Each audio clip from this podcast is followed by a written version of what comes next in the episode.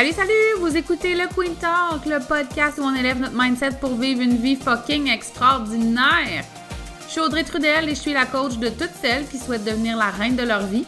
Dans les dernières années, j'ai bâti mon entreprise de coaching qui génère dans les six chiffres. J'ai quitté un emploi stable et sécuritaire dans lequel je ne me réalisais pas et j'ai abandonné tout ce qui ne me convenait pas pour me permettre de vivre ma vie de rêve. Ma philosophie à moi, c'est de vivre sa vie comme un ananas, de porter sa couronne, de se traiter comme une reine, d'être fière de soi et d'oser sortir notre côté sweet pour assumer notre unicité. Salut, salut! J'espère que vous allez bien. Donc, aujourd'hui, épisode solo.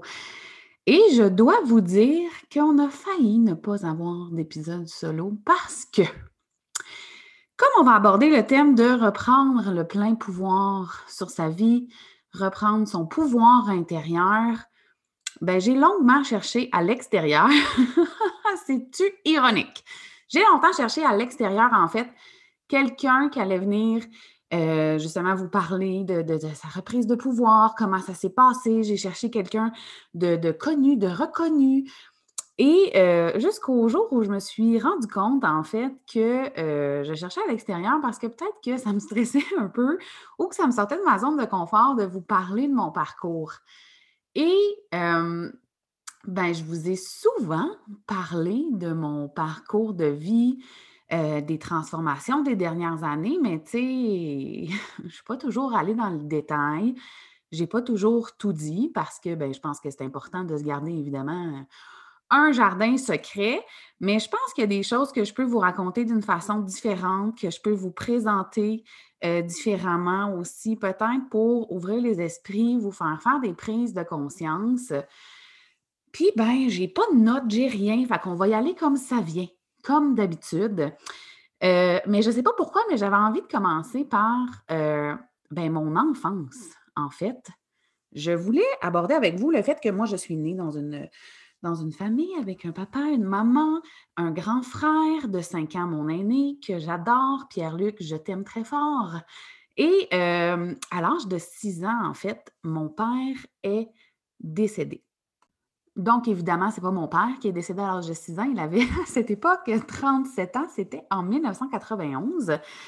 Et euh, ben, mes parents étaient récemment divorcés. Euh, on avait quitté la région de Montréal euh, avec ma mère pour habiter Québec. Donc, mon père est décédé un 21 décembre de l'an 1991.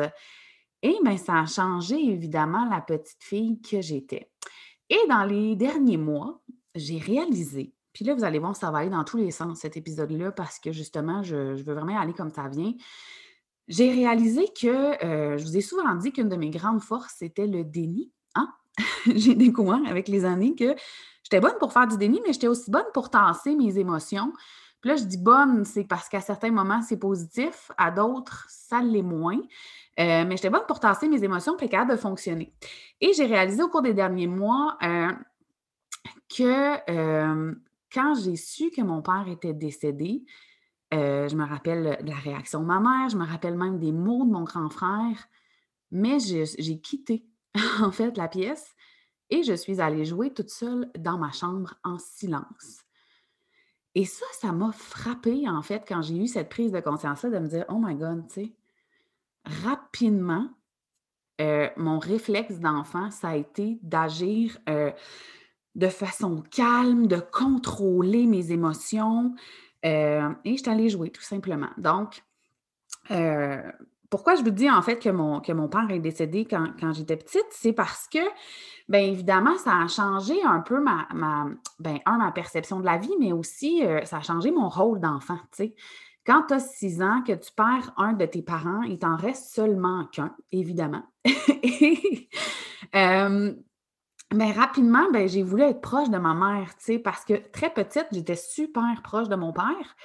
Et bien là, j'ai voulu être proche de ma mère, donc je voulais la rendre heureuse. Euh, j'avais des comportements très adultes. Euh, quand mon frère ne faisait pas les tâches ou les choses que ma mère lui demandait, je le faisais à sa place pour pas pas qu'il y ait de chicane. Euh, je faisais du ménage dans la maison. J'avais 6-7 ans sans même que ma mère me le demandait. Donc, euh, c'était comme une espèce de mode survie. Je voulais être certaine que ma mère soit bien, ma mère soit heureuse, ma mère soit comblée, puis qu'elle m'aime, parce qu'il me restait juste un parent. Puis je vous dis ça parce que ça a forgé aussi euh, l'adolescente et la jeune adulte que j'étais. Là, je viens de vous dire, je voulais qu'elle m'aime, je voulais la combler. C'était un mode survie. Pour moi, il me restait juste un parent. Mais j'ai fait ça avec euh, pratiquement tout le monde. Puis là, je dis j'ai fait ça. Je le fais encore. Euh, ce n'est pas, pas parfait. Il y a des personnes avec qui je fais encore ça, vouloir m'assurer de leur de leur bonheur en permanence, vouloir combler leurs besoins avant même qu'eux-mêmes sachent qu'ils ont ce besoin-là. Ça m'arrive encore de faire ça. Donc, c'est pas. Euh, vous dis pas ça comme si j'étais parfaite et que c'était réglé. On n'est pas là encore. On n'est pas là, mais on est dans la conscience. Donc, je vous disais que ça a forgé justement la, l'adolescente, la jeune adulte que j'étais à l'adolescence. C'est important pour moi que je vous parle de cette période-là parce que euh, au début de mon secondaire, J'étais très réservée. Euh, j'avais pas beaucoup d'amis. On me, on, me. C'est quoi le mot? C'est quoi le mot? J'ai subi de l'intimidation en secondaire 1. Euh, bref, je me faisais beaucoup écœurer à l'école euh, de par mon apparence physique. Et je ne sais pas ce qui s'est passé entre l'été de secondaire 1 et l'été de secondaire 2, mais je suis arrivée en secondaire 2, puis là, j'étais rendue bien cool, puis bien belle, puis bien toute. Et ça a fait de moi euh, une adolescente qui manquait beaucoup de confiance en elle, qui avait évidemment peur d'être rejetée. Euh, puis je veux juste faire une petite parenthèse ici sur le rejet ou l'abandon. Tu sais, c'est une blessure que j'ai parce qu'évidemment, mon père est décédé quand j'avais six ans. Donc, euh, la peur d'être abandonnée, la peur d'être rejetée, c'est quelque chose qui est très présent pour moi, encore plus dans mes relations avec les hommes. Là, on y va all-in, hein, je vous l'ai dit, ça va être un épisode all-in.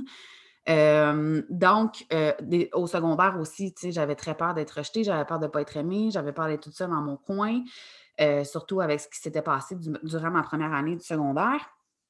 Et ça a fait de moi justement cette adolescente-là apeurée, fragile, en manque de confiance. Sauf que ça se traduisait par le contraire. Donc, euh, j'étais une ado euh, qui avait d'excellentes notes, qui performait à l'école sans faire d'efforts. Euh, je m'impliquais beaucoup dans l'école, j'organisais plein de trucs avec mes amis, j'étais cheerleader, je faisais beaucoup de danse, j'adorais ça. vous faites le lien avec le lip sync et les chorégraphies dans mon salon. Mais donc, j'étais ce, ce type d'adolescente-là, mais j'étais aussi l'adolescente qui est devenue l'intimidée, qui est devenue l'intimidatrice. J'ai fait ça. Euh, j'en suis vraiment pas fière, d'ailleurs. Euh, mais pour me. Tu sais, je faisais ça pour me remonter, en fait. C'est maintenant que je suis adulte, je suis capable d'avoir ce regard-là puis de comprendre pourquoi je l'ai fait. Ça excuse en rien euh, pourquoi j'ai fait ça. En fait, ça excuse en rien ce que j'ai fait, pardon, mais ça me permet de mieux comprendre, par contre, ben, cet ado-là qui, euh, justement, ne s'aimait pas. Euh, j'étais très, très mince, OK? Puis là, je ne veux vraiment pas parler d'apparence physique dans l'épisode, mais j'étais très, très, très, très mince, très, très, très, très mince. Et pourtant, j'étais persuadée que j'étais euh, très grosse, que j'étais la plus grosse fille de toute l'école secondaire. Alors que, tu sais, quand je regarde des photos aujourd'hui, ça n'a juste pas de bon sens, cette perception-là de moi que j'avais. C'était limite comme pas sain d'être mince comme ça. Puis j'avais une perception complètement erronée de mon corps. donc, euh, bref, tout ça, c'est bien étrange. Mais euh, bon, j'utilisais le fait que j'étais populaire, que j'étais cool euh, pour écœurer les autres, rire d'eux. ça, me redonnait de la confiance. puis c'est vraiment pas la façon de faire en passant.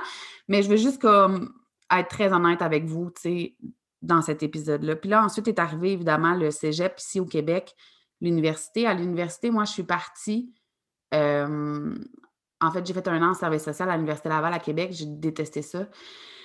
Euh, j'ai détesté ça. Vraiment beaucoup. Mais aussi, dès cette première année d'université-là, j'ai réalisé que, euh, mon Dieu, en fait, aujourd'hui, je réalise comment j'étais inconfortable. Je ne suis pas allée, il. Dans les universités ici au Québec, euh, on a des, les fameuses initiations. Je ne sais pas si ça existe encore en 2021, mais je ne suis pas allée à l'initiation. J'avais peur de faire rire de moi, de me faire écœurer. Euh, je n'ai pas cherché à me faire d'amis non plus. Euh, je me tenais dans mon coin, très intimidée par le fait d'être dans un endroit où je ne connaissais personne et où personne ne me connaissait. Euh, puis ça a été pareil quand je suis partie faire mon bac en criminologie à l'Université de Montréal. Donc, j'ai déménagé à Montréal. Et je pense que, j'ai eu deux amis dans mon bac, là, euh, c'est tout. J'étais dans mon coin, euh, je ne cherchais pas à me faire voir. Et c'est là que je réalise à quel point ce manque de confiance-là m'a suivi pendant tellement d'années, puis je m'en rendais pas compte.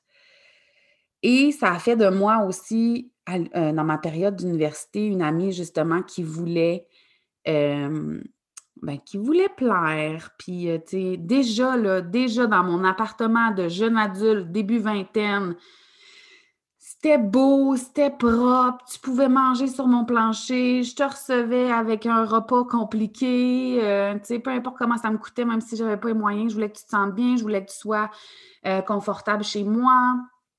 Euh, bref, tu sais, comme cette, espèce d'envie-là de rendre les autres heureux, de prendre soin de ceux qui m'aimaient, parce que dans le fond, moi, ce que je me disais, c'était My God, s'il m'aime, je suis vraiment chanceuse, fait que je dois le mériter.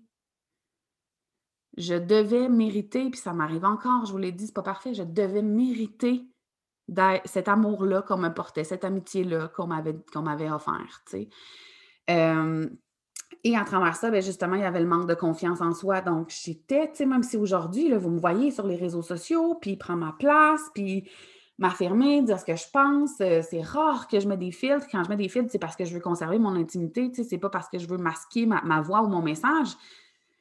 Puis là, aujourd'hui, ben, je me rends compte à quel point, à l'adolescence, puis au début de l'âge adulte, j'étais renfermée, je ne m'exprimais pas, je ne disais pas ce que je pensais. Euh, je voulais à tout prix plaire, être aimée. Je me rappelle avoir pleuré au téléphone avec ma mère. Hein, je ne sais pas pourquoi je vous dis ça, mais à l'université aussi, j'avais d'excellentes notes. J'ai toujours été une, bonne élève qui avait des bonnes notes assez facilement. Et à l'université, à un moment donné, j'ai eu, dans tout mon parcours universitaire, un C.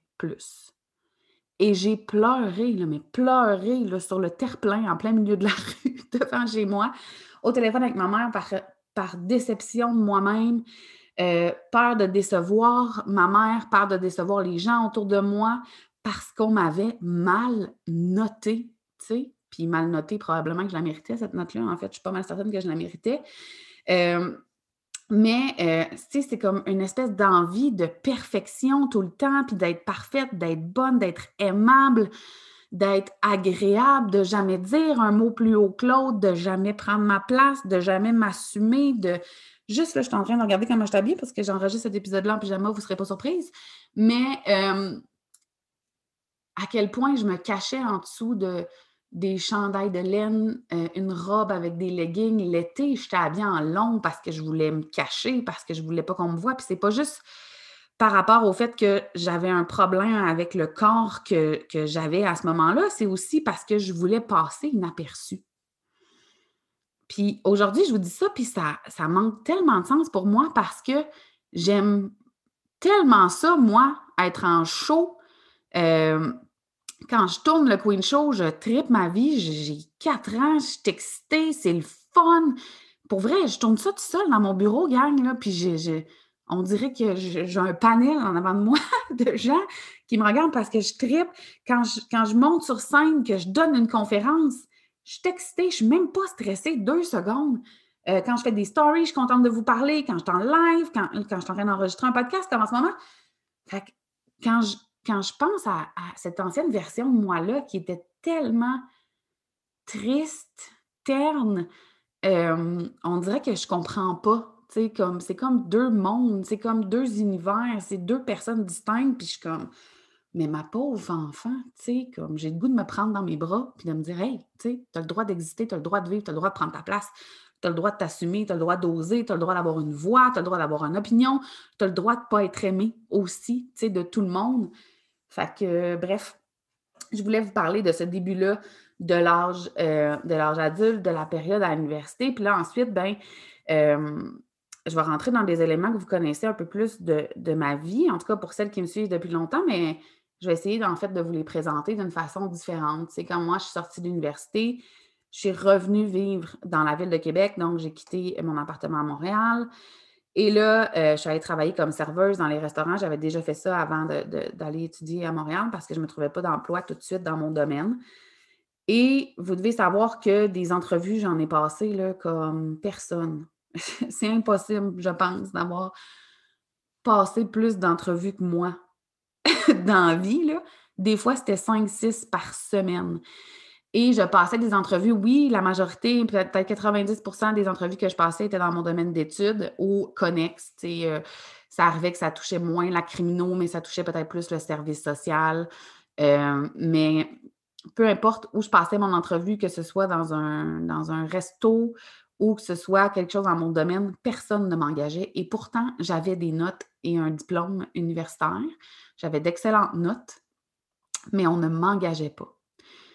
Et ça a été vraiment difficile, ça, pour moi, parce que euh, j'étais habituée de performer, j'étais habituée d'être bonne, euh, j'étais habituée d'être la candidate parfaite dans toutes les sphères de ma vie, parce que dans le fond, tout ce que je faisais, c'était me mouler pour plaire à tout le monde. Et là, tout le monde me rejetait, puis tout le monde me disait non. je vous laisse imaginer à quel point ça a eu de l'impact sur ma confiance en moi, sur l'estime que j'avais de moi aussi, sur la perception que j'avais de moi. Personne ne me prenait jamais. Et avec le recul, tu sais, puis le, temps qui a passé, tu sais, je peux assurément vous dire que la petite, puis je veux dire petite parce que je me sentais petite, la petite Audrey qui allait passer les entrevues, là, elle avait tellement pas confiance en elle. On me posait des questions simples, j'avais de la difficulté à trouver une réponse. Je manquais d'air quand je parlais. Je devenais facilement essoufflée parce que trop stressée de répondre, de donner la mauvaise réponse. De...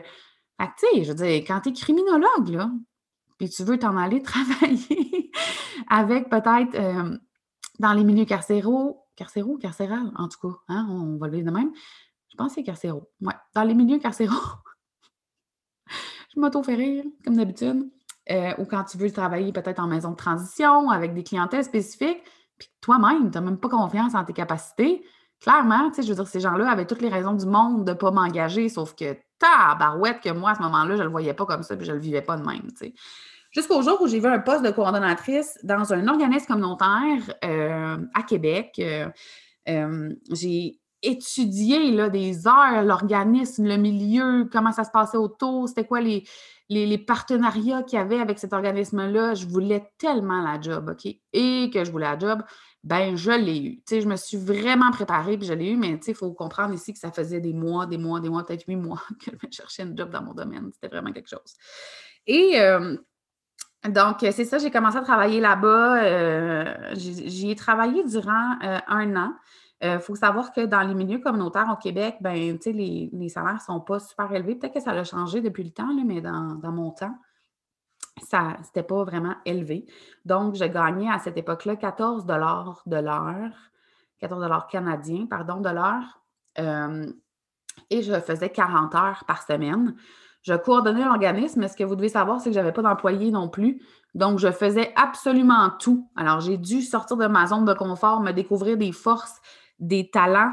Ça a été une belle façon de découvrir ce que j'étais capable de faire en dehors de euh, tous les moules et les cadres dans lesquels je m'étais mis depuis toute ma vie, tu sais, euh, cette job-là. Et j'ai fini par la quitter, cette job-là. Puis là, vous devez vous dire comment ça se fait que tu as quitté ta job, toi, fille? Ça a été tellement dur la voir. Tu es partie de là? Ben oui, je suis partie de là parce que euh, à peu près euh, à cette époque-là, en fait, dans les, dans les mêmes temps, j'ai rencontré mon ancien conjoint avec qui j'ai été durant dix ans. Et euh, bien évidemment, j'avais, moi, ce rêve-là qu'on a toutes là, à la mi-vingtaine, d'acheter une maison, de fonder une famille, d'avoir des autos, un chien, d'aller en voyage. Puis évidemment, ben, mon salaire ne me le permettait pas. Donc, on m'a proposé, en fait, ma mère, à, ce moment-là, travaillait euh, au gouvernement du Québec. Et elle m'a euh, proposé justement d'envoyer euh, peut-être mon CV à certains endroits, puis tout ça pour qu'on me passe en entrevue. Et la première entrevue, on ne m'a pas pris. c'est tellement ironique. Eh, que c'est ironique? On ne m'a pas pris. Donc, sachez que j'ai été rejetée plus souvent qu'à mon tour pour me trouver une job. OK. peut-être pour ça que j'ai fini par créer la mienne, mais donc, on m'a pas pris. Deuxième entrevue, euh, on m'a pris, donc j'ai commencé à travailler comme adjointe de direction euh, euh, au ministère des Transports. Là, je, veux, je, veux expliquer là, que j'ai rien contre le gouvernement, puis j'ai rien contre le ministère des Transports. J'ai rencontré des gens fabuleux là-bas, sincèrement, des amis que je vais avoir pour la vie même. Euh, c'est juste que j'ai étudié l'humain, moi, dans la vie. J'ai étudié la criminologie, j'ai fait un détour par le service social, euh, par la toxicomanie, par la santé mentale. Euh, j'ai étudié la PNL. L'être humain m'a toujours fasciné. C'est ça qui m'intéresse. Donc, c'est sûr que moi, d'arriver au ministère des Transports puis de me mettre à travailler sur la sécurité en transport, entendre des gens parler d'asphalte, de j'allais dire de gouttière, pas de gouttière, mais de glissière, euh, de radar photo, de. Tu sais, je veux dire, je m'en fous, moi, de ça dans la vie, ça ne m'intéresse pas. Ça ne m'intéresse vraiment pas. Je n'ai pas les études ni les compétences pour travailler dans un domaine comme celui-là. Donc, la première année, je suis adjointe de direction et j'étais probablement la pire adjointe de direction de l'histoire de l'humanité parce qu'encore là, j'avais peur. Peur d'être pas bonne. Euh, j'étais tellement stressée. Les gens m'expliquaient les choses, mais pour de vrai, mon cerveau n'intégrait absolument rien de l'information qu'on me donnait parce que j'étais trop sur. J'avais trop peur d'être poche. Alors que Calvaire, je suis une fille super intelligente, je vais le dire, je l'assume pleinement. Je suis très brillante dans la vie, mais euh, probablement que dans cette année-là de ma vie, les gens qui m'ont côtoyée se dire que je n'étais pas vite vite parce que j'étais tellement stressée et j'avais tellement peur de mal faire que c'est exactement ça qui s'est produit. Et donc, c'est ça. Ça n'a pas été long que je me suis rendu compte que j'avais fait un mauvais choix, que j'avais fait le choix d'avoir un meilleur salaire pour pouvoir m'acheter une maison que de travailler dans quelque chose que j'aimais. Je l'ai dit souvent, j'ai pleuré, je pense que j'en ai parlé dans le Queen Show aussi, mais j'ai pleuré la première année au ministère des Transports tous les jours de ma vie devant mon écran d'ordinateur en silence, en cachette pour plein de raisons. Parce que je savais que ce n'était pas le bon choix, parce que je savais que j'allais probablement le regretter, parce que je me connaissais, puis je savais que j'allais peut-être passer ma vie là par peur de retourner passer des entrevues, par manque de confiance. Euh, puis que j'allais peut-être me réveiller à ma retraite et faire My God, j'ai gâché ma vie, tu sais. Euh, je pleurais parce que je savais que je n'étais pas bonne, parce que je savais que euh, je ne performais pas, que je n'étais pas à ma place, que les gens ne me trouvaient pas compétente, puis avec raison, tu sais. Donc, il y avait plein de facteurs autour de moi qui, me disaient que ce n'était pas le bon choix, que je n'étais pas à ma place. Je le savais, j'arrêtais pas de pleurer tellement je n'étais pas bien, puis je ne me suis pas écoutée. Là, en ce moment, j'espère que vous prenez conscience que je vous donne plein de moments de ma vie où je n'étais pas dans mon pouvoir. Pas tout, mais où je le laissais aux autres ou tout simplement à l'univers.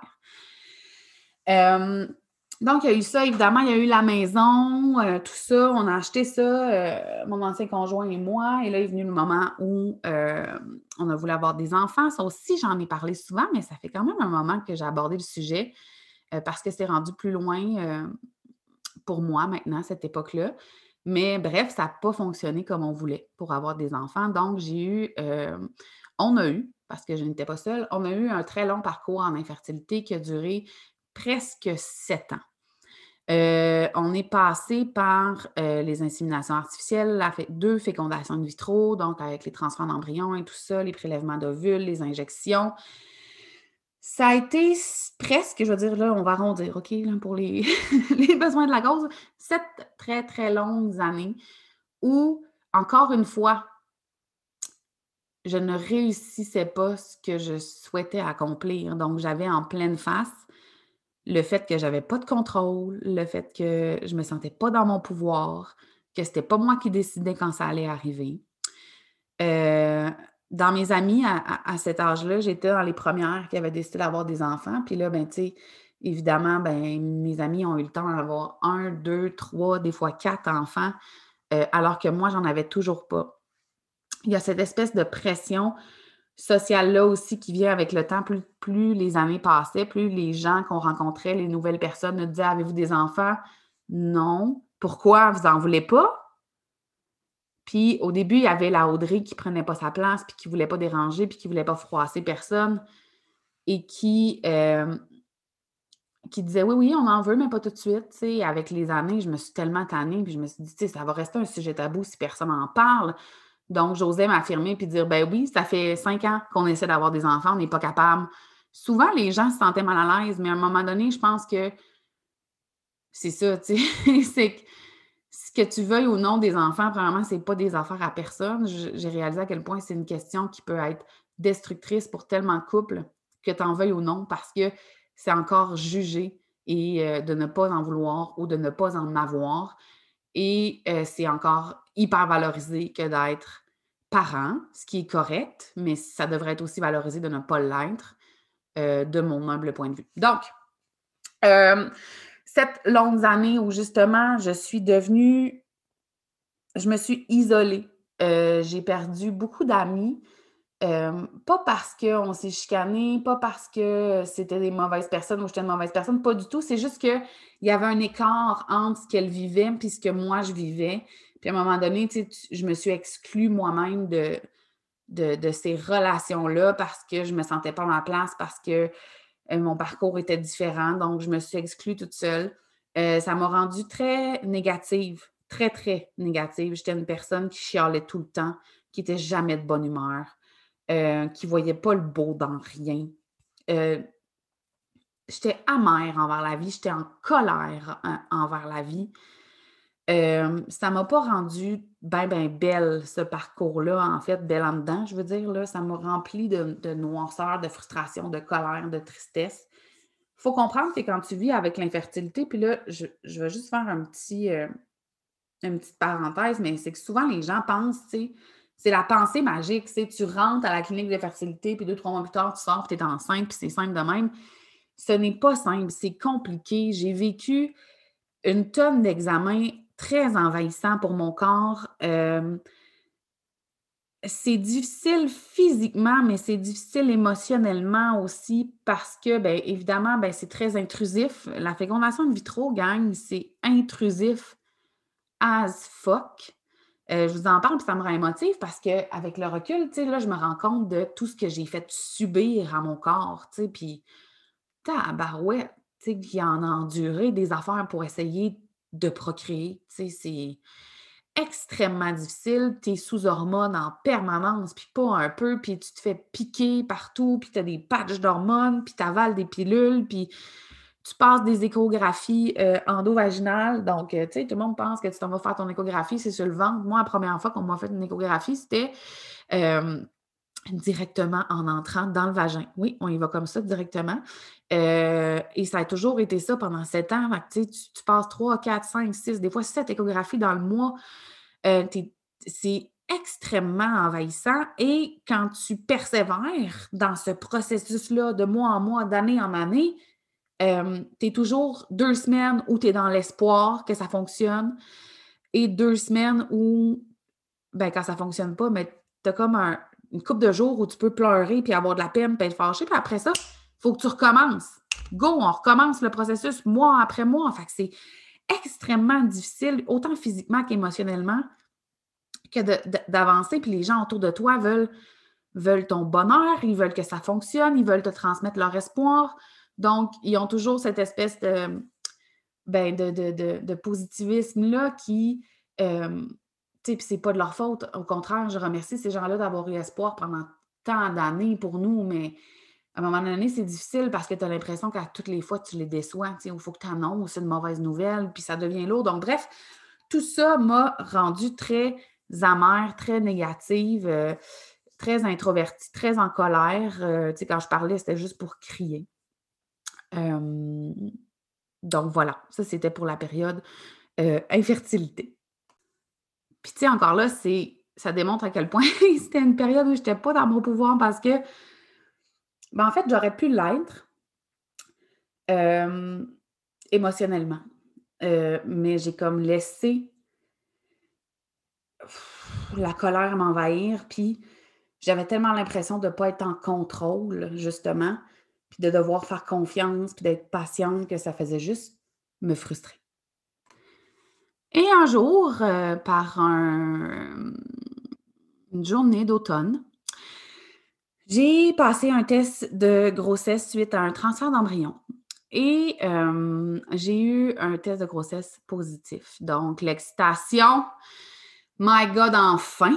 je pense que j'avais de la misère à y croire. Euh, tout de suite, on, ben, je dis on, mais surtout moi, euh, on l'a dit à tout le monde, on était excités. Puis ça, c'est quelque chose qu'on pourrait aborder à un moment donné ensemble, mais moi, je n'ai jamais compris le concept d'attendre 12 semaines avant d'annoncer une grossesse. C'est vraiment mon humble point de vue. OK, gagne, euh, c'est bien correct celle qui souhaite attendre. Là. Je ne suis pas là pour dire c'est quand le meilleur moment pour le dire. C'est juste que souvent, les gens attendent, en tout cas, la raison qu'on entend le plus souvent, là, je fais vraiment une parenthèse, mais la raison qu'on entend le plus souvent, c'est euh, parce qu'il faut attendre le premier trimestre pour être sûr que le bébé est accroché, Sauf que tabarouette, vivre une fausse couche, c'est un événement tellement difficile que je me demande comment ça se fait qu'on se priverait d'être entouré et aimé dans une situation comme celle-là. C'est juste la petite parenthèse que je vais donner. Donc, euh, j'ai appris ma grossesse et tout ça, donc euh, j'arrête pas de dire donc.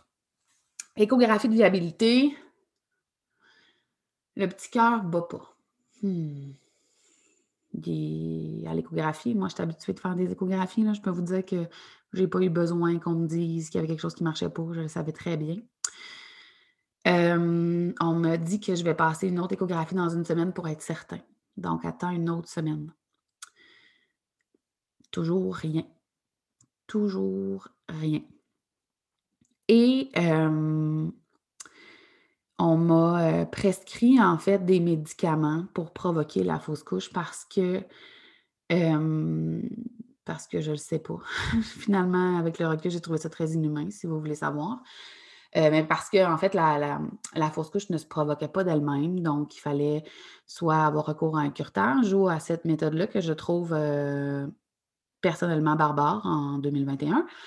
Donc, je sais qu'il y a des risques là, pour le, ce qui est du, curtage et tout ça. OK, je vous parle vraiment de mon expérience personnelle. mais donc, prise de ces médicaments-là, je vais vous épargner les détails, mais ça reste que ça a été un événement assez traumatisant dans ma vie que de faire ma fausse couche à la maison. Euh, je n'irai pas dans le détail parce que je pense que ce n'est pas nécessaire, mais ça a été euh, dégueulasse dans tous les sens du terme. Donc, euh, voilà. Et euh, ben, à ce moment-là, ben, on m'a mis en arrêt de travail. J'avais des gros, gros, gros, gros, gros problèmes de dos. Il y avait eu la fausse couche aussi. Donc, j'ai été en, arrêt de travail durant 14 longs mois. Et bien évidemment, j'ai pris soin de mon corps, mais aussi de mon cœur et de mes émotions. Et c'est là qu'est émergé, en fait, pas que ça a émergé, parce que c'était déjà en dedans de moi, j'avais déjà des cahiers de notes remplis de euh, mon projet d'entrepreneur, mais je n'ai pas osé le faire. Et cette fausse couche-là, en fait, c'est là où je m'en vais avec le pouvoir. Tout ça, tout ça, mais c'est important que je mette la table. Tout ça pour que vous, euh, pour vous dire que la fausse couche m'a permis de me rendre compte que non, je n'avais pas de pouvoir sur le fait de est-ce que je vais être mère un jour, quand je vais être mère, parce que tabarouette, je faisais déjà tout ce que euh, tout ce qu'il fallait pour le devenir, OK? Euh, mais que j'avais du pouvoir sur le reste de ma vie, tu puis qu'il y avait plein de sphères de ma vie dans, dans lesquelles j'étais malheureuse. Puis je laissais ça de même parce que j'avais peur. Peur d'exister, peur de prendre ma place, peur d'avoir une voix, peur de ne pas être aimée, peur de perdre des gens que j'aime si je m'assumais, si j'osais être moi, peur d'être heureuse. Fac, cette fausse couche-là m'a apporté ce cadeau-là, euh, cet immense cadeau-là. S'il n'y avait pas eu cet événement-là dans ma vie, euh, je ne serais pas entrepreneur, je ne serais pas en train d'enregistrer un podcast, je n'aurais pas un show web, je n'aurais pas eu des clientes extraordinaires dans les dernières années. Euh, j'aurais pas fait de conférence, j'aurais pas fait un travail aussi beau et positif sur moi. Donc, je ne veux pas dire qu'il y a une raison pour tout, parce qu'il y a des événements de vie euh, pour lesquels je pense qu'on ne trouvera jamais de raison. Mais euh, ça arrive que la vie nous envoie des mauvaises surprises qui, au final, nous apportent quelque chose de beau et de positif. Donc, est née euh, Audrey Trudel euh, Coaching. Et my God, mes premiers balbutiements comme entrepreneur. euh, J'étais assez fière, en fait. Je ris, là, mais je suis fière parce que cette Audrey-là était terrorisée de, prendre sa place, de parler, de dire ce qu'elle pensait, d'être en live, de faire des publications. Mais je le faisais quand même. Et si vous saviez comment ça me rend fière, ça me rend si fière. Donc, j'ai commencé à travailler sur cette sphère-là, donc la sphère travail, parce que j'étais malheureuse dans ma job, parce que c'était pas un domaine qui m'excitait du tout. Et vous devez aussi savoir que des postes au gouvernement dans mon domaine d'études, la criminaux, il y en a eu au courant de ces sept dernières années-là. C'est pas sept dernières années, mais de ces sept années-là où j'ai été au ministère des Transports. Et je n'ai même pas osé appliquer dessus. OK? Tu sais, comme je me. Ça m'arrive de vous dire, là, des fois, tu es bien dans ta merde puis tu restes là. Ben, c'était ça. J'étais bien dans ma merde puis je restais là. Et il m'a fallu ce coup de pelle d'en face-là pour changer des choses. Donc, déjà, durant ce, cet arrêt de travail-là, j'ai mis des choses en place. Euh, j'ai commencé à. C'est là où j'ai étudié la PNL, puis j'ai absolument rien contre la PNL, au contraire. Euh, c'est juste que je n'avais pas besoin de la PNL pour faire ce que je fais, dans le sens où j'ai étudié la PNL parce que je manquais de confiance en moi. C'est ça que j'ai fait.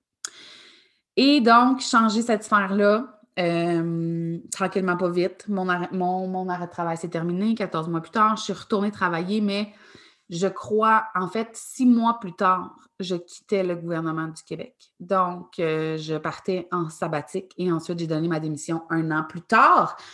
Si je suis fière de ça, de m'être choisie, d'avoir osé, d'avoir créé une entreprise qui me ressemble, à celles qui, font des grands sauts comme ça, prenez deux secondes pour réaliser où vous en êtes parce que tabarouette, on s'habitue puis on se rend plus compte de la chance qu'on a. j'ai la chance de ne pas avoir de cadran le matin, de gérer mon horaire, mon temps, de faire ce que je veux quand je veux parce que c'est moi qui l'ai décidé. J'ai la chance de faire un travail qui m'anime, qui m'excite, qui me comble, qui me rend heureuse, qui fait en sorte que je me sens à ma place dans ma mission ça me rend tellement fière. Puis je pense que souvent, quand on, acquiert ces choses-là, on oublie la chance qu'on a d'être là. Puis moi, ça me rend encore heureuse de me réveiller un mardi matin à 8 heures puis de faire Putain, barouette, que je suis chanceuse de ne pas avoir de cadran puis de gérer mon temps. C'est extraordinaire. Fait que ça a été ça pour la sphère travail. il y a la sphère amitié aussi qui a beaucoup changé, évolué dans les dernières années. J'étais en transition, en changement, en questionnement dans plein de sphères de ma vie. j'ai vraiment pas envie d'aller dans le détail pour ce qui est de la sphère amitié, mais en fait, ce que je veux vous dire, c'est que dans les deux, trois dernières années, je me suis beaucoup cherchée, j'ai travaillé énormément sur moi, puis en me cherchant, j'ai fait plein d'erreurs. j'ai fait plein de mauvais choix. pardon. Plein de mauvais choix. il y a des décisions que j'ai prises ou des choses que j'ai faites ou des choses que j'ai dites que je regrette encore aujourd'hui. Euh, est-ce que dans la vie, il ne faut pas avoir de regrets? pas tout le temps. Il y a des choses, pour vrai, qui ne me rendent pas tout le temps fière de moi. Et ça a fait en sorte que ben, j'ai perdu des amitiés. Il y a aussi quand tu, quand tu évolues, quand tu te trans... J'aime pas ça dire transformer ou travailler sur toi. En tout cas, quand tu évolues, quand tu prends de l'expansion à l'intérieur de toi, tu ne deviens pas meilleur que les autres. Je veux vraiment le préciser. C'est pas ça, pas en tout mon point. C'est juste que des fois, il y a un clash entre toi et certaines personnes dans ta vie parce qu'on n'est juste pas à la même place. Je ne suis pas à une meilleure place, puis ils ne sont pas à une meilleure place. C'est pas ça pantoute. Euh, on est juste à des places différentes qui peut-être ne se rejoignent plus. Donc, j'ai perdu des amitiés, j'ai trouvé ça difficile. Perdre des amis, perdre des amis proches. Euh, puis, tu sais, on n'en parle pas, hein, ces réseaux sociaux. Tu sais, j'ai perdu tel ami, il s'est passé ça mais vous avez toutes probablement déjà vécu un deuil amical, à quel point c'est difficile, à quel point ça fait mal. C'est la même chose qu'une peine d'amour, euh, selon moi. Euh, c'est aussi fort parce que nos amis, on les aime tellement, puis ils prennent une place importante dans notre vie. Donc, il y a eu des transformations dans mes amitiés, mais il y a eu du beau aussi. Il y a eu des nouvelles personnes, il y a eu des gens qui ont les mêmes aspirations que moi, des gens qui, qui, m'élèvent, que j'ai envie d'élever aussi, pas d'élever dans le sens d'élever des enfants, hein, euh, mais on me dit tout le temps dans la vie que moi, j'ai beaucoup d'amis, mais tu sais, je suis verso. Sachez-le, les versos, on aime bien ça, papillonner en amitié. Moi, j'aime tout le monde en deux secondes et quart. Là, fait que, mais je pense que mes amis les plus proches sont des femmes de qualité des, femmes extraordinaires, puis je vais faire un aparté pour les remercier. Elles vont se reconnaître de toute façon. Je n'ai pas besoin de les nommer, mais les femmes qui partagent ma vie aujourd'hui, puis je vais dire les femmes et les hommes, parce que j'ai des amis hommes aussi, sont des gens qui ont vu le plus beau de moi et ont vu le plus laid de moi et qui m'acceptent exactement comme je suis, sans jugement. Est-ce que ça veut dire qu'ils sont toujours d'accord avec mes choix, mes actions, mes décisions, mes mots? Non, pas du tout. Puis quand ils ne sont pas d'accord, euh, thank God, ils me le disent euh, avec beaucoup d'amour et de respect. Euh, mais j'ai la chance d'être une personne extrêmement bien entourée. Les épreuves des dernières années m'ont démontré comment je suis un être humain chanceux et bien entouré. Et voilà. Fait que des fois, il y a des deuils à faire. Il y a des gens qui quittent nos vies, peut-être qu'ils vont revenir, peut-être que non. puis je pense qu'il faut juste faire confiance aussi qu'il y a les bonnes personnes qui sont sur notre chemin au bon moment. Et ça, pour moi aussi, c'est être dans son pouvoir, c'est de faire, d'avoir cette confiance-là. puis c'est pas telle personne, c'est plus mon ami, puis c'est une mauvaise personne. Pas du tout. Il y a des gens qui croisent notre route, notre chemin. On a des choses à apprendre avec eux, puis quand c'est fait, nos chemins se séparent et c'est tout. il faut avoir cette confiance-là. Et maintenant, je l'ai parce que la vie m'a tellement démontré à quel point, justement, les bonnes personnes sont là au bon moment. Et voilà. Donc, il y a eu une transformation à ce niveau-là. Euh, vous avez vu aussi, euh, pour celles qui sont sur mes réseaux sociaux depuis euh, longtemps, que dans la dernière année, je me suis séparée. Ça a été une grosse décision, une décision réfléchie. évidemment, je n'irai pas dans les détails ici, ça c'est clair, parce que je veux respecter la vie privée de tous les gens que ça implique. Mais ça a été une décision extrêmement difficile. En fait, c'était, euh, ce que je peux dire, c'est que c'était pas un rejet de l'autre, c'était de me choisir moi. Et euh, ah, je pensais à une chanson, mais bon, bref, on n'ira pas là. Euh, j'avais la le, sentiment profond que je devais être seule avec moi pour me retrouver, pour savoir qui j'étais vraiment, pour savoir ce que j'aimais, ce que j'aimais pas, ce qui me faisait vibrer, ce qui me faisait pas vibrer. donc, c'était pas, c'est ça, c'était pas un rejet de, la, de, l'autre personne, de, c'était vraiment de me choisir moi entièrement, au complet, d'être avec moi uniquement, et ça a été un choix, mais évidemment difficile parce que quand on se sépare, on sait qu'on blesse des gens, on sait qu'on va décevoir, qu'on va faire de la peine, que ça heurte fort. Mon Dieu, des séparations, ça fait mal.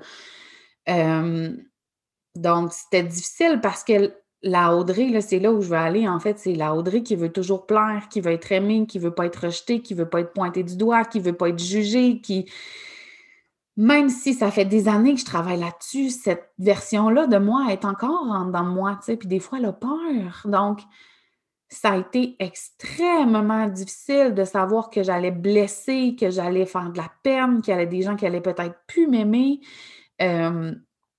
Oh my God, si vous saviez comment j'ai pleuré devant mes parents parce que j'avais peur de les décevoir. J'avais peur en me séparant de décevoir mes parents et de les rendre malheureux à cause de ma décision. Et je pleurais tellement, je me rappellerai toujours mon beau-père, Adrien, que j'aime, qui, m'a élevé. Il est arrivé dans ma vie, j'avais 8 ans. Adrien, qui va avoir 81 ans cette année, m'a dit Pourquoi tu pleures de même?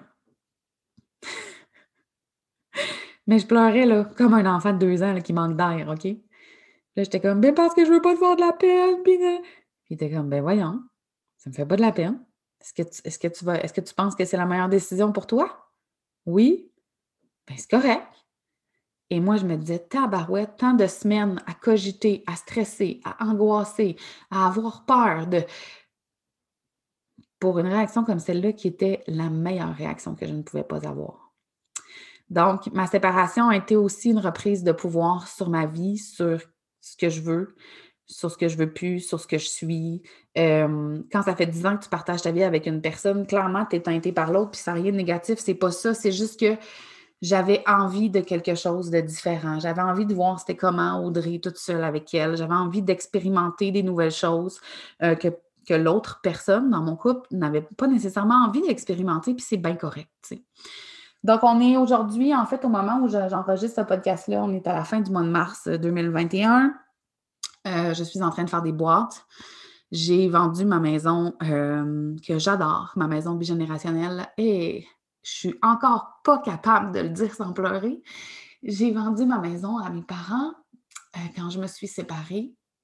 On a vendu la maison en septembre, mais j'habite encore dedans. Et euh, j'ai pris la décision parce que ça fait tellement longtemps que j'en parle, fait qu'il fallait bien le faire, de déménager à Montréal. Donc, euh, dans quelques semaines à peine, je déménage. Donc, en ce moment, j'enregistre un podcast à travers mes boîtes et je vais quitter ma maison.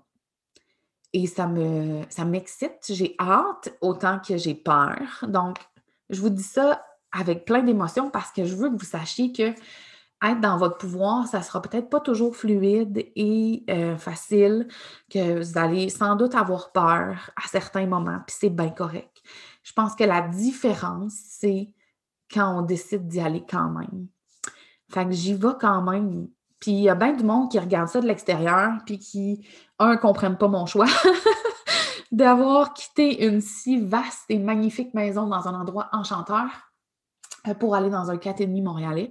Je comprends que vous ne compreniez pas, moi non plus, je ne comprends pas pourquoi j'ai envie de ça, mais j'ai envie de ça. Euh, je ne sais plus où c'est que je m'en allais. C'est pas grave, mais euh, autant que je suis excitée, autant que j'ai peur, mais je veux dire, c'est quoi le pire qui va arriver? Hein? C'est quoi le pire qui va arriver? Je reviendrai à Québec. Puis c'est tout. Donc, on y va, on essaie. Pour moi, c'est ça être dans mon pouvoir, c'est d'essayer des nouvelles choses, des choses qui me font peur, des choses qui me font envie, qui m'excitent, mais qui me terrorisent en même temps. Parce que pour savoir si j'aime ça, pour savoir si ça me convient, bien, il faut que je le teste. Et pour le tester, bien, je dois prendre des décisions aussi difficiles que celles-là. Puis ça fait partie de la game. Pourquoi je vous ai parlé de tout ce chemin-là, puis de tout ce parcours-là, c'est pour que vous compreniez, les queens, que d'être dans son pouvoir, pour moi, c'est pas d'être en fait, c'est que ça ne sera pas un état parfait en permanence. J'espère que vous comprenez et que je viens émotive, là. C'est correct. J'espère que vous comprenez que dans tout ce parcours-là, il y a une Audrey qui a peur souvent. OK, j'ai souvent peur.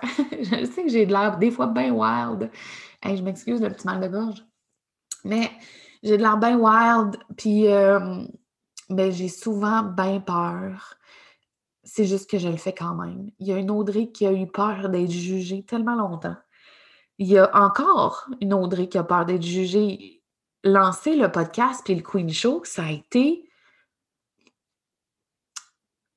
des mois de réflexion parce que j'avais peur d'être jugée puis d'être bâchée sur les réseaux sociaux puis qu'on me pointe du doigt puis qu'on me trouve ci puis ça puis passer ci puis passer ça. Sauf que je le fais quand même donc, il y a une Audrey, il y a une ancienne Audrey qui avait peur d'être jugée, qui avait peur de ne pas être aimée, qui avait peur d'être rejetée, qui avait peur d'être abandonnée. Elle est encore là. Elle est encore là? La différence, les filles, c'est vraiment, je pense, c'est de prendre action puis de, de, de, de prendre nos décisions pour nous. Parce qu'on a la profonde conviction que c'est ça le bon choix. Que c'est ça qui va nous amener là où on veut aller c'est pas de faire différent parce que. Euh, je vais expliquer mon point ici. Là. En fait, c'est que je vous dis souvent que la société nous montre qu'il faut un travail avec un fonds de pension, puis euh, des congés de maladie, puis des vacances. Puis même si on n'aime pas ça, il faut rester là. Combien de fois on m'a dit au gouvernement n'aime pas ça, c'est pas grave, tu as un fonds de pension. Ah, non, mais qu'est-ce que c'est ça, Carlis? Euh, qu'il faut un travail, qu'il faut devenir parent, qu'il faut une maison, qu'il faut un terrain, qu'il faut voyager, qu'il faut ci, qu'il faut ça, qu'il faut, tu sais, l'espèce de, truc de voisin gonflable. Tu toujours en avoir plus que l'autre. Puis il y a des espèces de standards sociaux dans lesquels on grandit. Puis sachez que si dans ces standards-là, vous êtes pleinement heureuse, c'est parfait parce que Chris, que moi, je ne suis pas là pour te dire comment tu es supposé la vivre, ta vie. Sauf que de par mon parcours, puis comment je me suis sentie, puis les étapes par lesquelles je suis passée, ce que je veux que vous reteniez, les filles, c'est que s'il y a des choses qui ne vous conviennent pas, vous avez le pouvoir de les changer. Puis est-ce que ça va faire peur? Oui. Est-ce que vous allez parfois avoir de la peine? Oui. Est-ce que vous allez vous sentir forte, puissante? Est-ce que vous allez vous trouver extraordinaire? Est-ce que vous allez prendre confiance en vous? Est-ce que vous allez vous découvrir des compétences, des forces? Est-ce que vous allez rencontrer des gens fabuleux sur votre chemin? Assurément. C'est vraiment juste pour ça que je vous ai raconté tout ça. Je vous ai raconté tout ça pour que vous compreniez que tu peux manquer de confiance et d'estime. Tu peux avoir peur de prendre parole. Tu peux avoir peur de décevoir. Tu peux avoir peur d'être rejeté, d'être abandonné. mais tu peux aussi, malgré toutes ces craintes-là, te choisir puis avancer. Fait que je vais vous laisser là-dessus parce que je pourrais continuer de parler pendant 10 heures et ça fait déjà un très bon moment que je pense que je parle. Donc euh, voilà, j'espère que ça a résonné pour vous, que ça a fait du sens. Je vous souhaite du plus profond de mon cœur de vous aimer, de vous choisir, de vous honorer malgré tous les malgrés. Bye les queens.